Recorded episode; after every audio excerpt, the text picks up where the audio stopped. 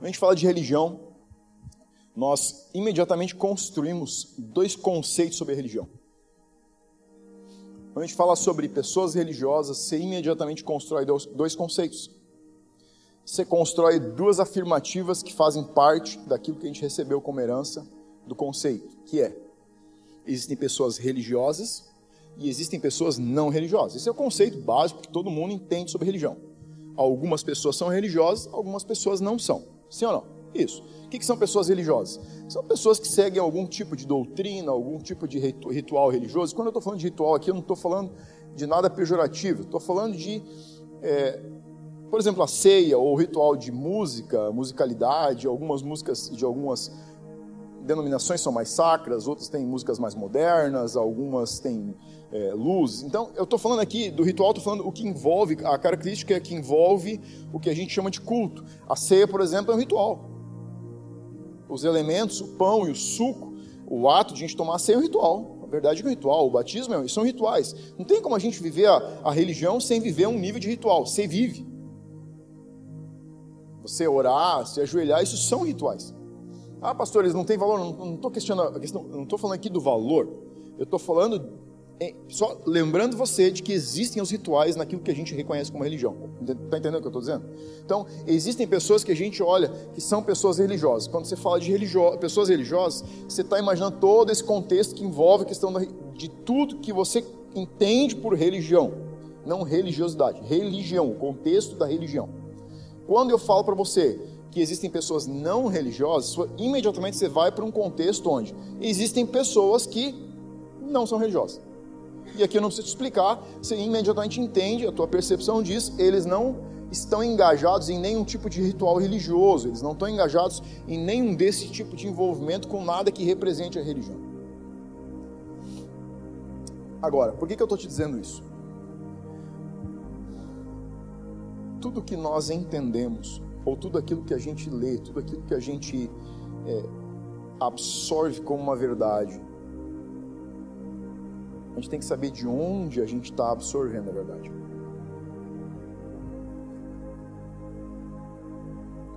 Existe uma fase da vida onde a verdade que você vai absorver é oriunda de ensino, ok? Meus filhos absorvem a verdade resultada de ensino da Lidiane meu. Quando a gente está em casa com eles, a gente sai com eles, a gente, todo, a verdade que eles absorvem é resultado de ensino. Isso você não pode fazer, isso você deve fazer. Ó, você tem que tomar banho, você tem que lavar atrás da orelha. Ó, isso aqui é certo, aquilo é. Tudo que a gente está construindo neles é através de ensino.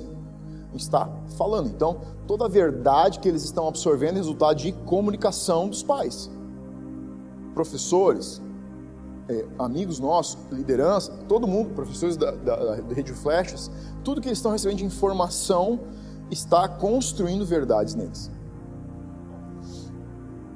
Isso é uma fase da vida, que é a fase onde nós somos, estamos vivendo ainda a fase da imaturidade. Mas o que se espera de todo indivíduo é que ele chegue em um momento de maturidade. Essa é a expectativa de Deus sobre cada indivíduo. Agora, por que, que Deus tem a expectativa de que cada indivíduo chegue a um momento de maturidade?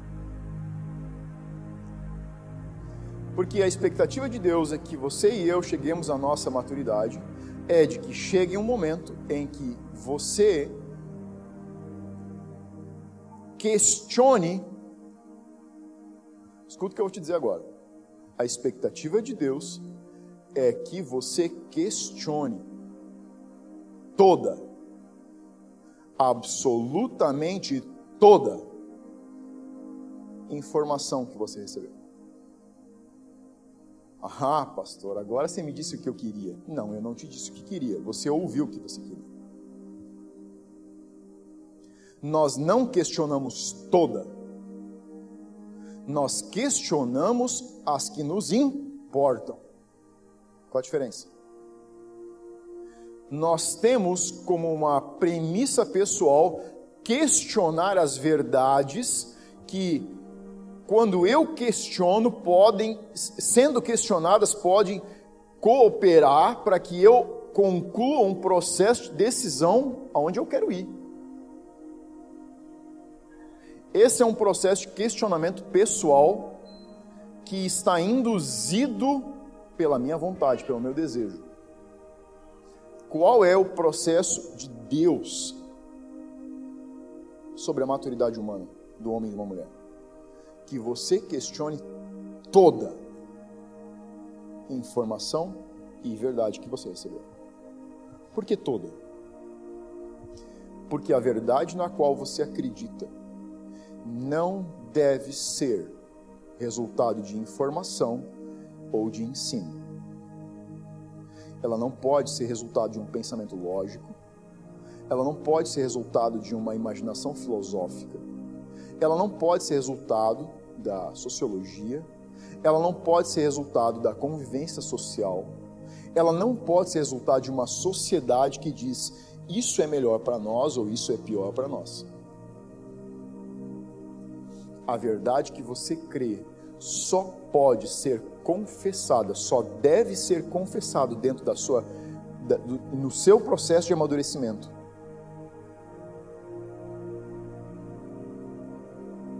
Quando você sabe qual é a verdade que a Bíblia diz sobre aquilo que você quer declarar ser a verdade.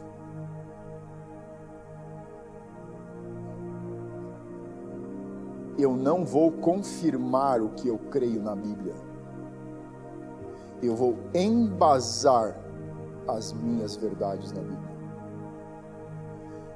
Quando eu vou confirmar o que eu creio na Bíblia,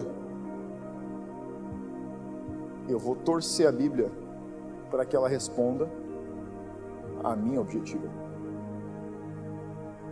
Você entende?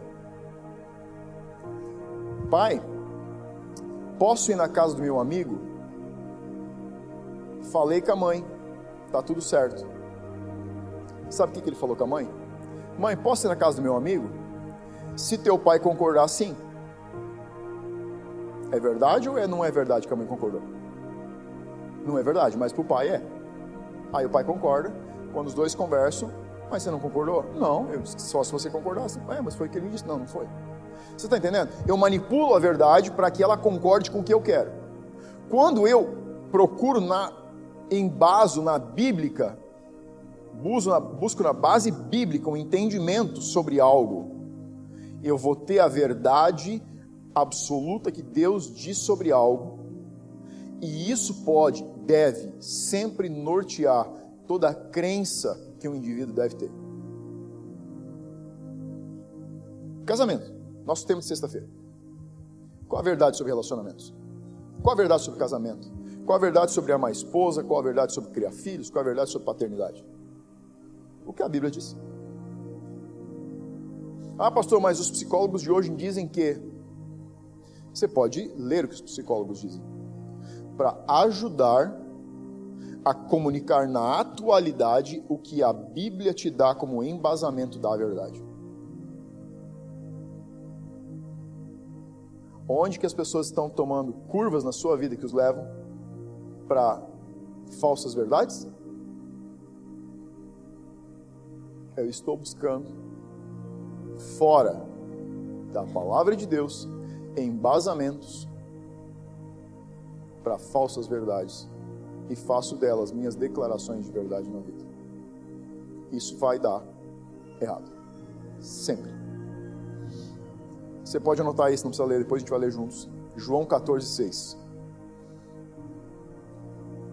Eu sou o caminho, a verdade e a vida. Ninguém vem ao Pai a não ser por mim. Olha o que Jesus disse. Você não pode chegar à verdade a menos que você tome um caminho que passa por Cristo. A Bíblia diz que Jesus é o Verbo vivo é a palavra que se fez carne, a ação, o verbo que se manifestou entre os homens carnalizado. Ou seja, quando você se relaciona com a palavra de Deus, com a Bíblia, você está se relacionando com não somente palavras, mas com verdades.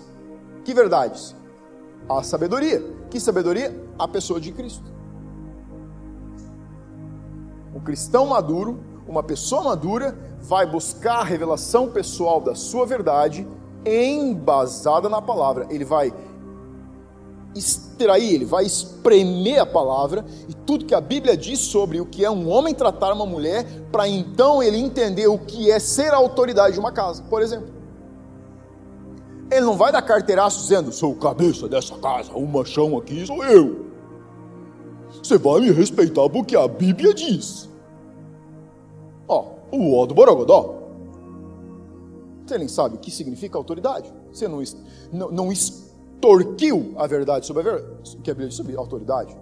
Quando tem uma ali te o carteiraço sobre a autoridade, você pergunta, onde é que diz que você é minha autoridade? Se não te souber te citar onde é, você não precisa escutar ele, porque ele não leu. Ele ouviu alguém dizer um dia que na Bíblia, em algum lugar, talvez tenha se lido que existe uma palavra chamada autoridade. Pergunta para ele. Me mostra aí o papelzinho onde é que você anotou o que é autoridade, o que é o marido ser autoridade, o que é a mulher se submeter a essa autoridade, o que implica a submissão, o que é a submissão, como que eu vivo submissão, como que você vive a autoridade. E eu não estou mandando você se submeter, eu estou mandando ele ser autoridade como Jesus disse que é a autoridade. E você se submeter segundo o modelo bíblico. Tudo fora disso é verdade natural, que é uma mentira, a qual você não tem que se submeter porque nem ele vive. Você está entendendo o conceito de verdade? Por que eu estou te dizendo isso? Qual a verdade sobre religião?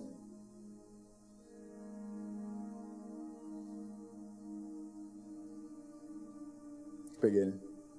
Você está vendo como a gente fica pendurado nas verdades que a gente recebe e não procura na palavra o que a Bíblia diz? Como a gente embasa em informações e a gente começa a defender bandeiras de verdades e começa a viver o que a gente imagina ser uma verdade, a gente não tem um embasamento bíblico mínimo muitas vezes para viver uma verdade. E às vezes a gente está vivendo uma verdade que é uma inverdade e faz disso uma bandeira que nós defendemos com todas as forças e já nem é mais uma verdade. Pastor, mas de onde se tira essa questão? Simples. Salmos 19, versículo 1 diz: Os céus proclamam a glória de Deus, e o firmamento anuncia as obras das suas mãos. Você sabe para que serve o mundo natural no qual você pisa, respira, vê e ouve? Como uma, um meio de declaração das verdades que Deus diz. Sabe para que nós somos chamados?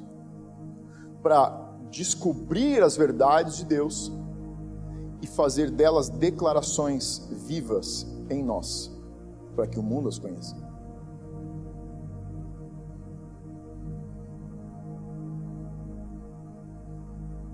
Pedras vivas, declarações vivas. Tudo que você conhece na natureza é simplesmente uma declaração da verdade sobre Deus todo cristão deve viver a declaração sobre Deus no mundo. No seu casamento, como um pai, como um líder, como um pastor, como um ministro, como qualquer coisa. Tudo que você faz deve revelar a verdade sobre Deus. E tudo que você faz que não, não, não revela a verdade sobre Deus, precisa transformar até que revele a verdade sobre Deus. Você está entendendo o que eu estou querendo te dizer? Por que, que eu preciso ir para a palavra? Porque eu preciso alinhar minha vida em todos os aspectos, em todas as fatias, para que em cada aspecto, cada fatia da minha vida, eu seja uma declaração viva da verdade de Deus sobre cada aspecto dos meus relacionamentos, ações, atitudes e pensamentos. Tudo que estiver desalinhado com isso está no lugar errado e é uma mentira, é fake, é globo. Tá, foi um comentário maldoso. Vou alinhar isso. Já, tá, já era pior. A verdade não é a verdade a menos que ela seja gerada em Deus. Ela não pode ser uma verdade a menos que ela seja gerada em Deus.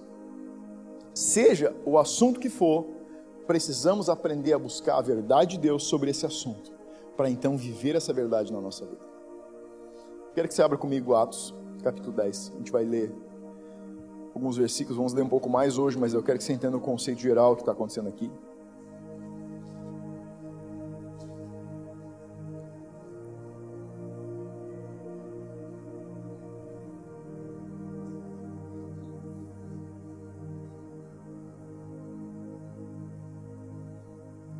Atos 10, versículo 1.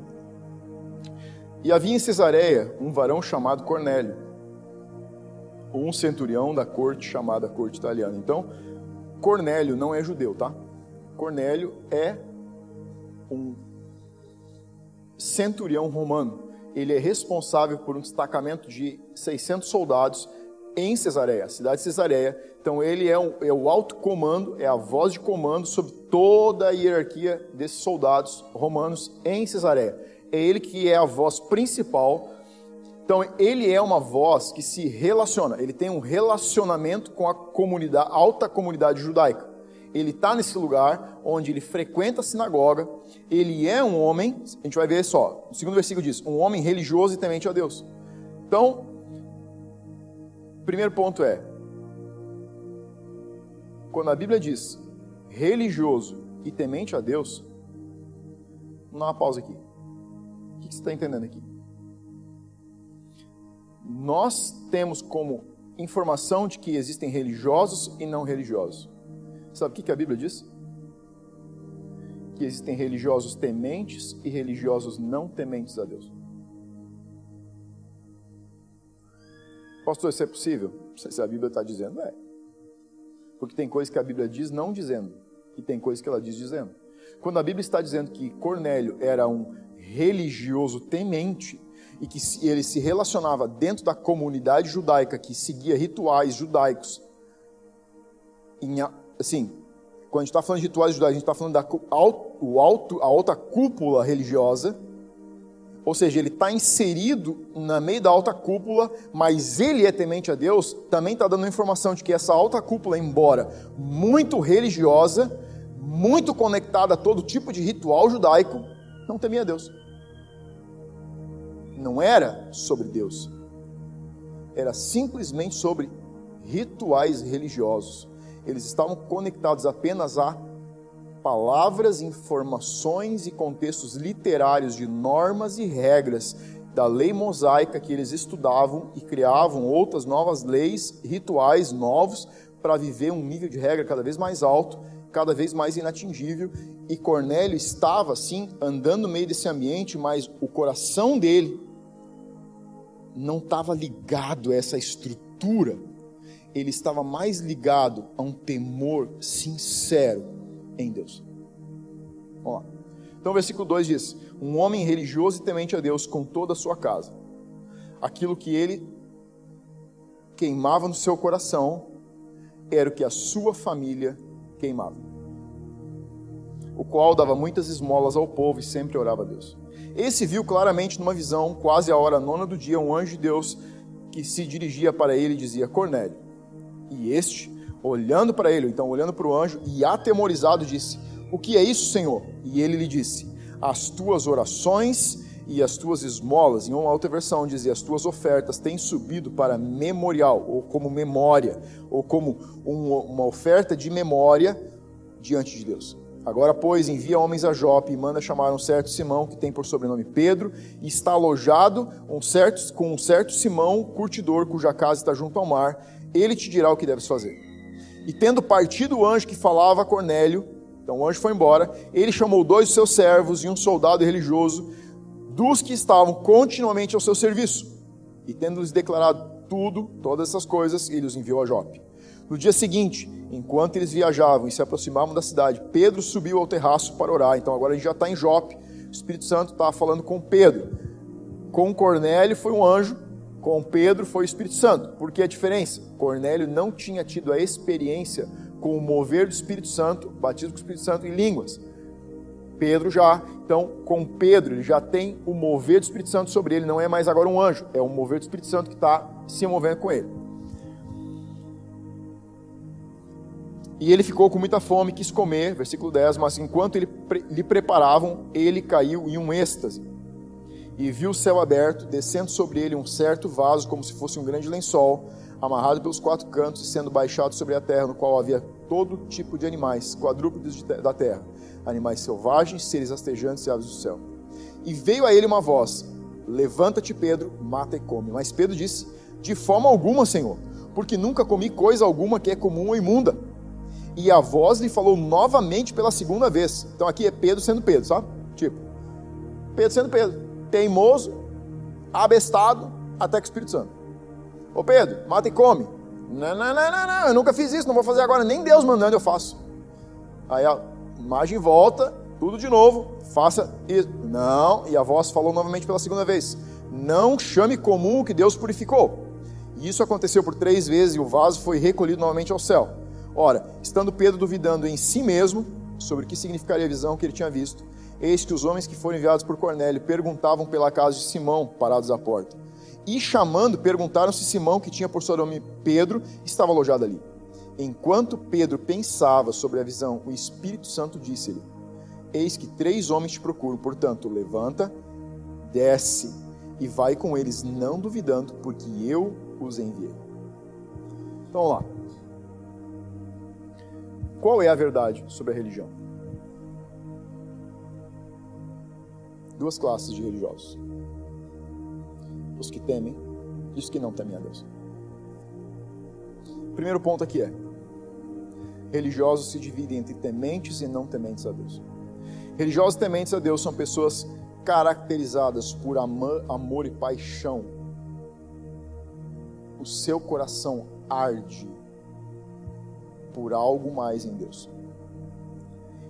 E isso desafia, isso instiga essas pessoas a, dar, a darem um passo em alguma estação, em algum ciclo, em alguma temporada da sua vida. Isso impulsiona esses cristãos tementes a saírem do lugar onde eles estão, a saírem da zona de conforto onde eles estão, a saírem de um lugar que eles juraram nunca sair, prometeram nunca sair, a saírem de situações que eles muitas vezes não querem.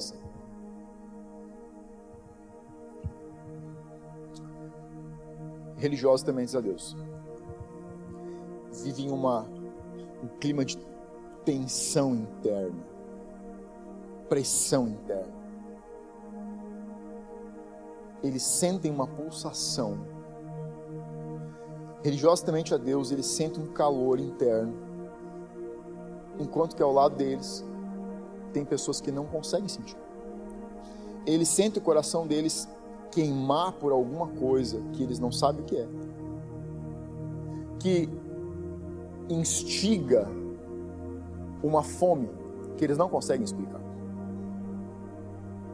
Que testa a sua capacidade de se relacionar no meio onde eles cresceram e viveram. Cornélio é esse cristão, é esse religioso temente a Deus. Ele está dentro, ele não é um judeu prosélito, ele é muito respeitado pela comunidade judaica, ele não é judeu. Mas ele está dentro da comunidade judaica e ele assumiu o judaísmo em uma medida, não ao nível de proselitismo, não ao nível de ser circuncidado, não ao nível de cumprir com todos os rituais, mas sim, ele tem um nível de dignidade que não é comum a centurião romano ter. Centuriões romanos não são respeitados por judeus, porque existe uma, um nível de, cara, você não é de agente, você está extorquindo o povo, você está com soldados dentro do nosso país, tirando do nosso dinheiro para mandar para Roma. Você não vai ter o nosso respeito. Cornélio tem. Você está entendendo? Cornélio é o líder dentro dessa cidade. Apesar de ser o líder de todos esses soldados, de ver essa realidade onde ele administra toda essa situação, ele consegue ser chamado de piedoso. Convenhamos. Isso não é para qualquer um. Isso não é para qualquer pessoa. Mas ele está em uma linha de tensão, porque algo pulsa dentro dele, enquanto que ele está se movendo dentro desse ambiente, que ele sente que não satisfaz tudo que ele sente pulsar, e isso estica a sensação de que tem que ter algo mais, ele se sente pressionado por toda a cultura na qual ele está engajado, por toda a história que ele se dedicou para construir. Vai comigo, pensa comigo. Você não tem esse respeito porque você chegou ontem. Como é chegar num lugar novo e ser respeitado? Como é chegar num lugar novo e ser julgado até você ser respeitado? Como é chegar num lugar novo assumindo a posição de alguém que veio para extorquir, roubar, manipular, abusar de autoridade e adquirir, uma posição de respeito e de honra. Você está entendendo o nível que a gente está falando? Você chega como um ladrão ontem, mas em algum momento toda a comunidade está dizendo: esse cara merece nosso respeito. E a gente está falando da comunidade judaica. Você não conquista o respeito da comunidade judaica porque você deu uma esmola de 50 centos. Você precisa ser consistente. E muito consistente. Por muito tempo. Para construir algo que eles vão olhar e vão dizer: Esse cara não chegou ontem. Esse cara tem um, um legado construído né, ao longo dos anos. E a gente vai respeitar isso. Abre espaço quando a gente estiver chegando na sinagoga. Esse é Cornélio.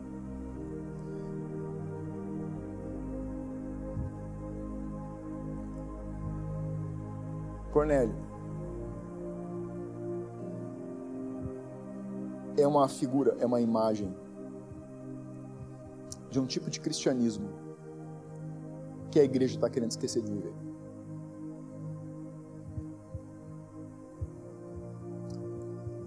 Jesus disse: Eu sou a porta. Ele disse: A porta é estreita. E essa mensagem a igreja conhece bem. Se você está aqui hoje, se você está aqui hoje, você pode estar em dois times, ou três. O primeiro time é você está aqui e está em um processo de decisório pela porta. Qual é o processo decisório pela porta? Você está olhando para a porta, você está dizendo, cara, é estreito, velho. Você está olhando para sua bagagem tá olhando para a bagagem está dizendo: não passa tudo.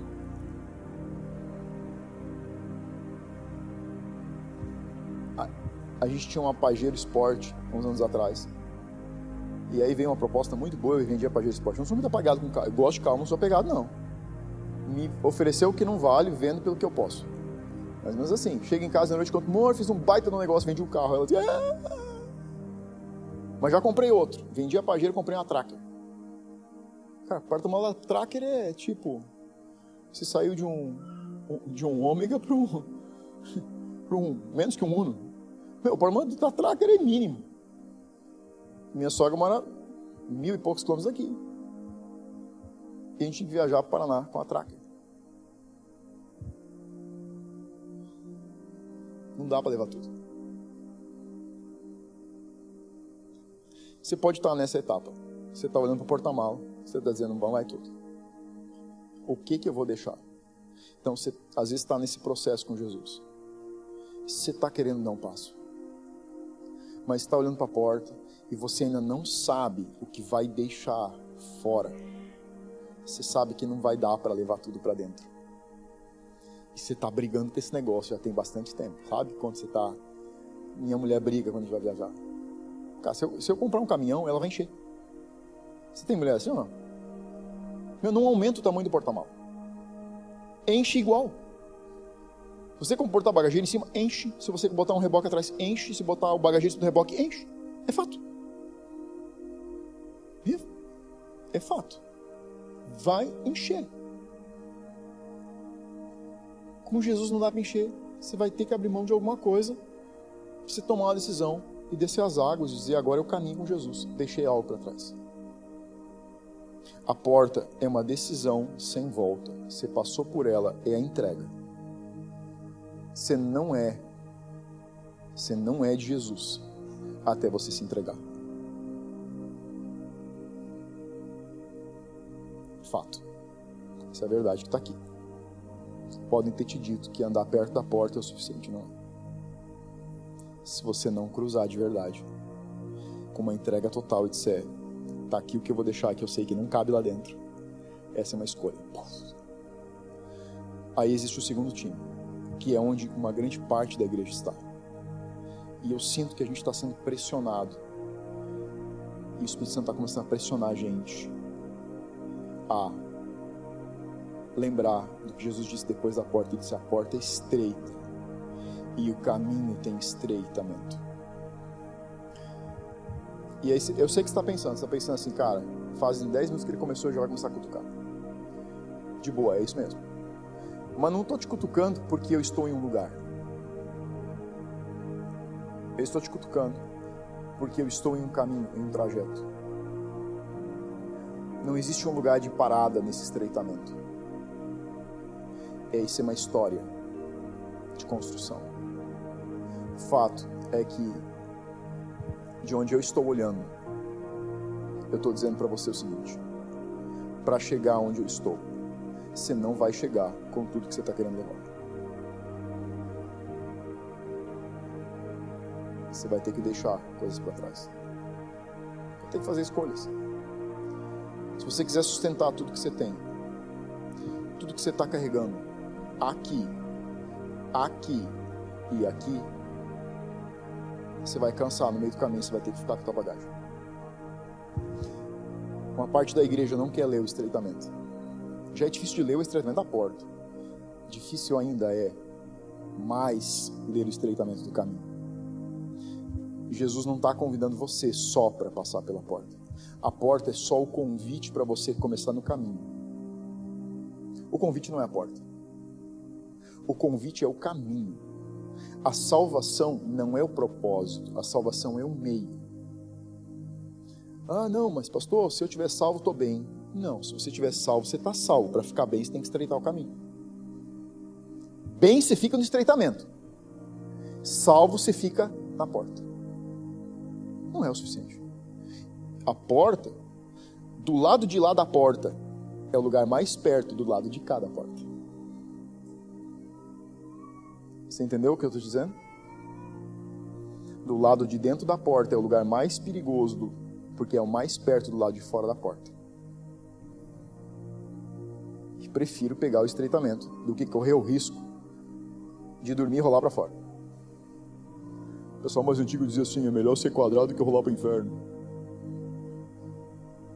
Estou mais ou menos nessa. É melhor rolar caminho estreito acima do que rolar porta fora. é mais ou menos isso. A gente está esquecendo de deixar pedaços de si mesmo pelo caminho para ver, enxergar, ouvir, saber, conhecer verdades mais afinadas com o coração de Deus ao longo do estreitamento. E você vai ter que deixar parcialidade de si ao longo desse caminho, se você quer ouvir verdades mais profundas dele ao longo do seu percurso. Então, os dois tipos de religiosos, um deles é enrijecido são cegados pelas letras, pelas regras, pelos rituais, pelas normas, pelas tradições familiares, históricas e culturais. Eles têm dificuldade em lidar com o perdão com pessoas e consigo mesmo. Eles têm eles são desencantados com o próximo. Eles são invejosos, egoístas, eles são ingratos. Eles têm uma memória curta de gratidão. Eles esquecem fácil o ontem pelo amanhã. São os religiosos que são enrijecidos. Os tementes, por mais que tenham tradições familiares, por mais que eles tenham uma construção que muitas vezes os prende, eles ainda estão, muitas vezes, rompendo com essas coisas porque eles sentem o chamado de Deus para algo novo. E eles não conseguem deixar o chamado de Deus entre escolher estar com o próximo chamado de Deus e a tradição que eles receberam. Por mais que eles sintam a dor da escolha de deixar algo que eles amam, eles conseguem escolher o próximo passo que Deus os chama para dar, mesmo que isso os leve para longe de algo que eles amam. Cornélio é tipo de imagem de um cristão devoto, apaixonado por Jesus, que está pulsando e não deixa se enrijecer pelos rituais externos. Ele está apaixonado porque existe algo vivo que pulsa dentro dele, apesar do externo que tenta engessar, apesar da história que tenta engesser, apesar do passado familiar, do legado cultural, da história, que tenta dizer para ele: você não vai poder mudar o padrão, você tem que permanecer aqui, você tem que ficar com a gente, você precisa fazer como a gente fez, seu bisavô fez assim. E não é porque ele não sente a dor de dizer não para isso, é porque ele sente uma pulsação que ele não consegue calar no seu interior. E ele precisa continuar, responder essa pulsação.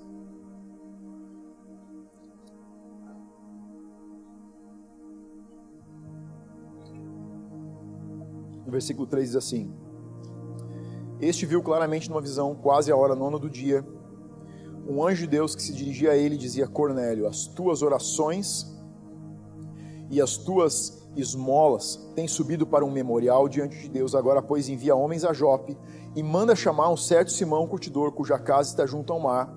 Ele te dirá o que deves fazer. Segundo ponto aqui é: Deus coloca pessoas ou anjos no seu caminho. O fato é que, de qualquer maneira, vai exigir de você um passo de fé. Talvez você esteja pensando o seguinte, pastor, um anjo não baixou lá em casa. Será que não? Estou para te dizer que sim. O mundo dessa, desse tempo é milhões de vezes numericamente diferente de hoje. Deus precisava de anjos dispostos, porque não existia numericamente pessoas dispostas. Pedro estava a três dias de caminhada de onde Cornélio estava. Jope era bem distante. O que eu estou para te dizer é que muitas vezes Deus coloca pessoas na nossa vida para fazer o que esse anjo está fazendo com Cornélio. Mas a gente não reconhece pessoas que estão, pessoas piedosas, que Deus coloca no nosso caminho dizendo o seguinte: deixa eu te conectar com alguém que vai te dizer o que fazer, para você dar um próximo passo. Às vezes você só não está vendo a pessoa certa que Deus conectou para você. Às vezes você está vendo, só não está querendo escutar.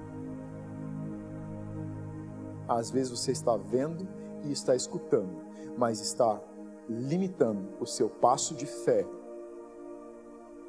para que você possa chegar naquilo que Deus chamou você.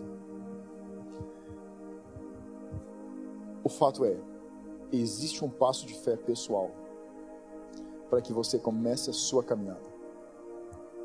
Deus não vai obrigar você. A gente não vai obrigar você. Eu não vou obrigar você. Ninguém me obrigou. Você pode ficar nesse sobe e desce a vida até toda, tá tudo bem. Deus vai olhar para você, ele vai amar você igual. Pastor, ele vai me amar igual, mas é claro que ele vai te amar igual, ele já te amava antes. Sem você não fazer nada.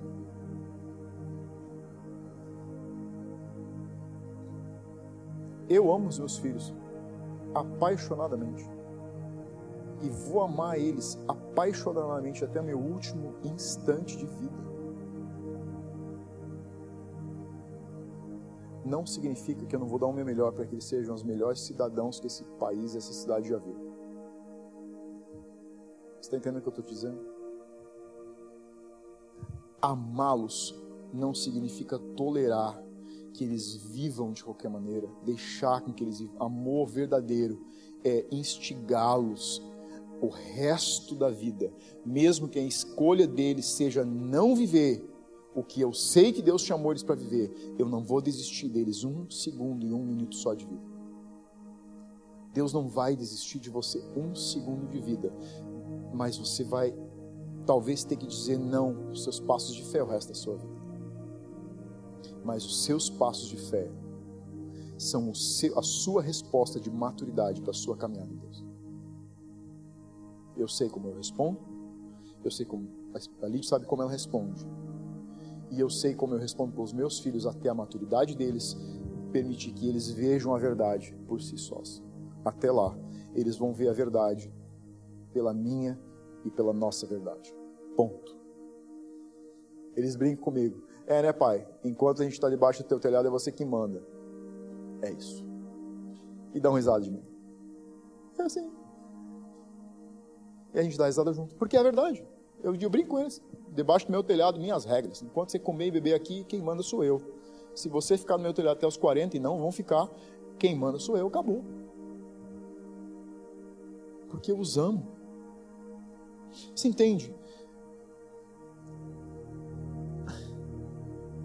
E talvez você pense assim, mas pastor, eu não tenho colocado memoriais diante de Deus. Talvez você não tenha colocado. Mas se você está aqui hoje, alguém apresentou um memorial por você diante de Deus. Você não está aqui por acaso. Talvez um pai, talvez uma mãe, talvez um avô, talvez um bisavô, diante de Deus, reclamou uma oração e você esteja sendo a resposta dessa oração hoje. Talvez seja alguém que você nem chegou a conhecer em vida, mas essa aquele memorial. Sabe qual a origem desse memorial? A originalmente a tradução é algo que foi colocado diante de Deus no passado. Na verdade, a ideia ali nem é oferta do momento. Era algo que tinha sido colocado diante de Deus em um passado distante, lá na história. Era a ideia principal aqui era que as ofertas, as esmolas de Cornélio e as orações dele apenas estivessem lembrando de Deus de um memorial que já estava diante de Deus. Estou te dando a, a busca original aqui.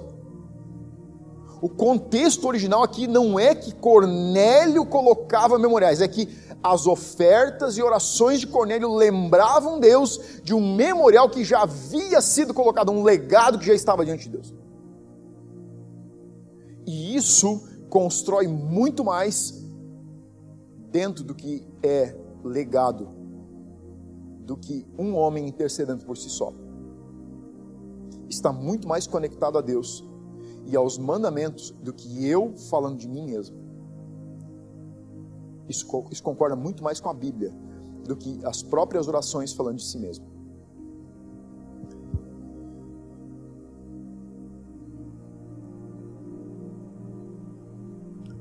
Estou te dizendo isso? Olha essa cadeira que está sentado aí. Olha para a cadeira. Olha para a cadeira. Nossa, você saiu de casa, veio até aqui, não vai olhar para a cadeira? Olha para a cadeira. Ai, que ridículo. Olha para a cadeira, meu. Qual é? Vai morrer porque olhou para a cadeira? Se você morrer, eu oro, você ressuscita. Não tem problema. Se você morrer porque orou para a cadeira, eu vou te trazer de volta. Não te preocupa, não. Porque aí foi uma morte muito ridícula, eu não vou aceitar ser morto desse jeito. Membro morre olhando para a cadeira no culto, pastor. A gente não vai deixar assim. Se morrer de outra coisa, eu não sei, mas se pedir orar para a cadeira, eu não vou aceitar. Outros já sentaram nessas cadeiras.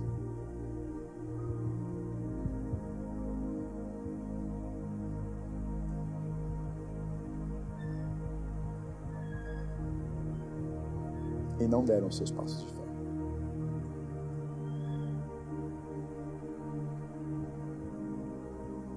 Outros já sentaram nessas cadeiras.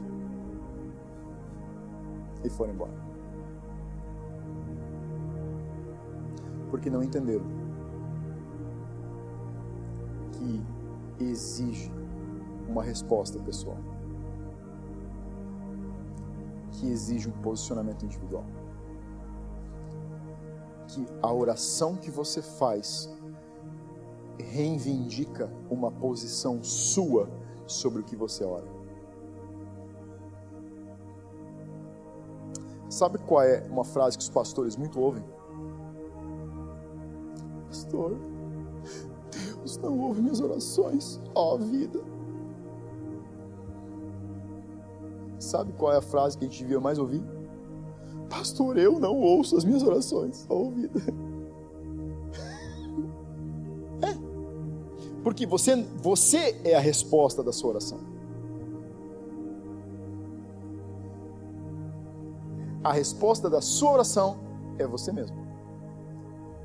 Você ora por uma intervenção divina em uma situação, mas na verdade você devia orar por sabedoria divina para ser a resposta inspirada na situação que você quer interferência.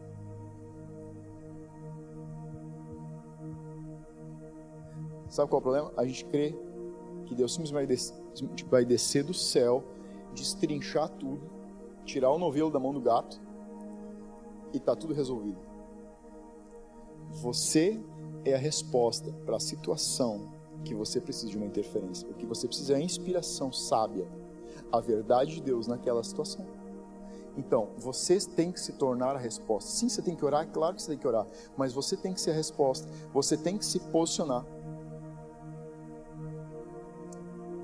O anjo disse para Cornélio: manda homens a Jope. Manda homens a Jope.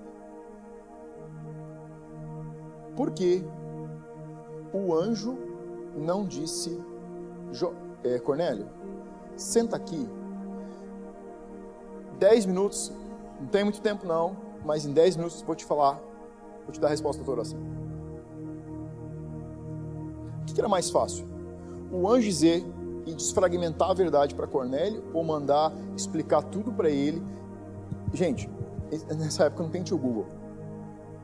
É, digitar o endereço lá da, da, da, casa na praia do Simão o Curtidor, em Jope. É lugar nenhum para lugar nenhum.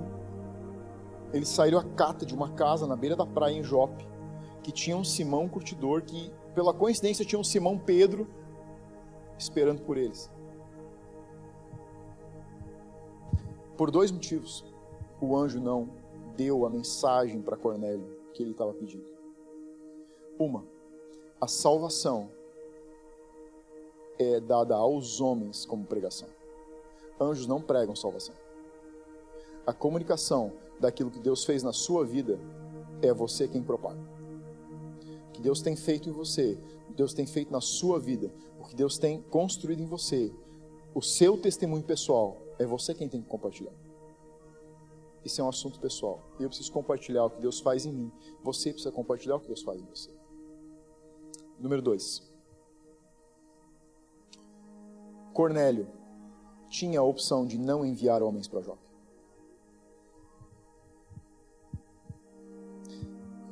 A expectativa que nós temos é que Deus vai vir com uma interferência e tudo está resolvido. Quando Deus vem com uma interferência, você vai ter que fazer alguma coisa. Você vai ter que ter uma ação. Quando Deus vem com uma interferência, isso coloca você no centro da situação para uma ação. E a gente não está afim desse negócio. Você está comigo?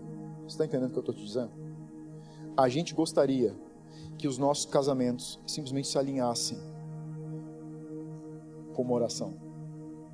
Eles não se alinham com uma oração. Nós nos alinhamos com oração, mas os nossos casamentos se alinham com as nossas ações. Você está comigo aí? É. Você pode orar o quanto você quiser. Se você não se alinhar em ação, seu casamento não se alinha pela oração. Nós precisamos nos alinhar em ações, como resultado do nosso alinhamento em oração. A religião, número 3, é o que fazemos quando nós sabemos a verdade. O lençol que cobria a terra significava toda a extensão da terra. Quando no versículo 16 em diante, a gente não vai ler de novo. No versículo 16 em diante, quando Pedro tem a visão, agora eu estou falando de Pedro, Pedro está no terraço e ele está tendo uma visão. Quando Pedro está tendo a visão do lençol cobrindo a terra, quatro pontas, é, ali tem uma mensagem que o Espírito Santo está trazendo para desfragmentar a percepção de Pedro sobre a comunicação do Evangelho aos judeus. Jesus não disse para Pedro que agora o evangelho também era para gentios. Ser um romano, ser um centurião romano, era ser um gentil. Cornélio era gentil, embora estivesse sendo respeitado por judeus, cumpria, cumpria alguns rituais judeus, mas Pedro não iria se comunicar com os judeus porque isso era se contaminar com um povo que era não merecedor de graça nem de se conversar com pessoas gentias. Nós somos gentios, por exemplo. Judeus não se relacionavam com gentios. Eles eram considerados imundos quando conversavam com gentios ou quando comiam animais imundos. Então, a mesma essa, esse lençol que vem em quatro pontas está trazendo uma mensagem para Pedro que é uma nova dispensação sobre toda a terra. As quatro pontas significa as quatro, os quatro cantos da terra. Esse é um tempo que as pessoas pensam que a terra é plana. Eles acham que os barcos chegam no final, ou eles caem, ou eles fazem o canto, fazem quatro cantos e voltam pelo outro lado. Tem gente que ainda acredita nesse negócio da terra plana, Cada um acredita no que quer. Mas, então, o Espírito Santo, às vezes, ah, então o Espírito Santo está dizendo que a terra é plana. Não, é que esse cara acreditava que a terra é plana. Imagina eu que ele acreditava. O Espírito Santo não veio espelhar, ó oh, Pedro, a terra é redonda vou te mostrar um lençol que envolve. Não, ele mostrou a imagem que o cara entendia. Nessa época, não se cria a terra como um globo. Os animais selvagens, todos os animais representavam, diziam para Pedro que ele precisava começar a se relacionar com a verdade que era: não existiam mais animais como não existiam mais povos que eram considerados imundos. Todos agora estavam purificados diante de Deus. Por isso que a imagem vem e Pedro enxerga agora. E a, a, a mensagem do Espírito Santo foi: mata e come. E quando diz todos os animais, quer dizer que tinha os animais puros, que tinham unha fendida, ruminavam, tinha os animais selvagens, tinha os répteis, que eram considerados imundos, e Pedro era para matar e comer de todo tipo. E ele está confuso com essa imagem, porque na verdade Deus o Espírito Santo está trabalhando a mente dele para a chegada dos soldados, do soldado com os servos desse centurião. E a imagem aparece três vezes. Por que, que a imagem aparece três vezes? Quantas vezes Pedro negou Jesus? Quantas vezes Pedro foi trazido com amor de volta? Três vezes. Então, o Espírito Santo está trabalhando na cabeça de Pedro, está desfragmentando uma construção de anos e anos e anos e anos. Mas eu quero concluir aqui com três pontos principais. Pedro entendeu quem, quando e o que. Quem? Pedro entendeu com quem. Pedro, Cornélio entendeu com quem ele deveria compartilhar a visão que ele tinha tido. Quando disse que ele chamou um soldado, disse que ele chamou um soldado piedoso, sabe quem foi que ele chamou? um soldado que ele conhecia, que tinha as mesmas características de devoção que inspiravam a sua devoção. Ele não mandou qualquer pessoa. Ele não compartilhou a experiência espiritual dele com quem não estava alinhado com as características de devoção que ele vivia. Cornélio sabia que se ele estivesse compartilhando a sua visão com pessoas que não estavam conectadas no mesmo mundo espiritual, ele perderia a conexão com o passo para o qual Deus estava chamando ele. Cornélio escolheu três pessoas específicas e alinhadas com o propósito que Deus estava alinhando ele. Quando? O anjo disse: agora. Deixa eu dizer um negócio para você. O que você não faz hoje, você não faz amanhã. Olha para mim. O que você não faz hoje, você não faz amanhã. Porque a semente que não cai em boa terra hoje à noite, amanhã pela manhã, já foi levada embora. A decisão que você protela hoje de noite, amanhã não tem sentido algum, porque ela perdeu o poder sobrenatural de produzir fruto na sua vida. Essa é uma lei universal. Semente que não cai em boa terra, determinantemente caiu em terra dura na beira do caminho. Uma semente precisa cair em uma terra boa para germinar. Imediatamente Cornélio chama o soldado e chama os servos e envia eles a Jope.